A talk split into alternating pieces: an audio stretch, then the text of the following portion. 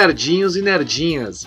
Está começando o novo episódio do meu, do seu, do nosso pseudo cult intelectual e cinematográfico Quanto mais nerd, melhor. E aqui vocês sabem, a gente fala sobre cinema, filmes e seriados relacionados com a tecnologia ou o mundo da ficção científica. Para quem não sabe, eu sou o Felipe Valer, cineasta e publicitário. E hoje eu trago para vocês uma dica muito boa. Esse filme Radioactive é do estúdio Canal Mais. E é uma biografia sobre a Marie Curie, a famosa física e química polonesa, mas que teve seu trabalho desenvolvido e reconhecido na França. E a história também trata sobre o marido dela, o Pierre Curie. Esse filme tem a direção da Marjane Satrapi, que é a diretora e produtora do Persepolis. A atriz britânica Rosamund Pike é a que está no papel principal. É ela que interpreta a Marie. Esse filme ele foi escrito pelo Jack Thorne e foi inspirado em um livro com o mesmo nome, escrito pela Lauren Hednes. Resumindo o filme em duas palavras: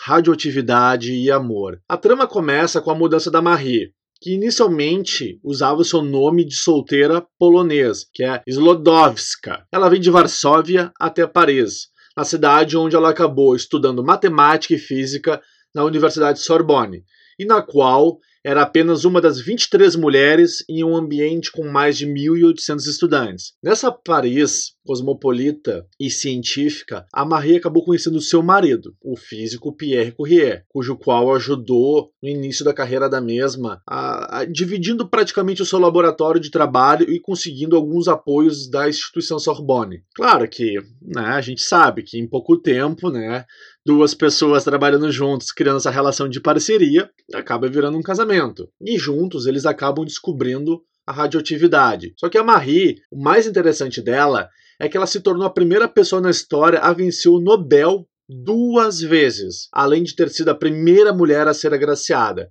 ela ganhou o Nobel tanto como física quanto química. Esse filme não mostra só apenas as questões das descobertas revolucionárias que a família Curie fez ao longo da história, mas também mostra a implicância dessas descobertas e a repercussão posterior, mostrando e citando cenas onde pode-se perceber desde a bomba de Hiroshima até o acidente nuclear de Chernobyl, na Ucrânia. Então, basicamente, o filme trabalha sobre essa dicotomia, o lado bom e ruim das descobertas científicas, e que no final cabe aos homens e mulheres encontrar as melhores aplicações e utilidades. Um filme que mostra de uma maneira muito pontual como era a realidade das mulheres nos últimos 200 anos dentro das instituições acadêmicas, onde muitas vezes eram discriminadas, repudiadas, tinham seus méritos subestimados, mas com muita coragem, com muita dedicação e trabalho, conseguiram provar que tinham capacidade para sentar ao lado dos grandes cientistas da época. Tanto que uma das cenas mais emblemáticas, e eu deixo um pequeno spoiler para vocês, existe no filme um momento onde é mostrada uma foto, estavam reunidos os maiores cientistas do mundo e a única mulher presente nessa foto era a Marie. Então eu deixo para vocês essa dica aqui do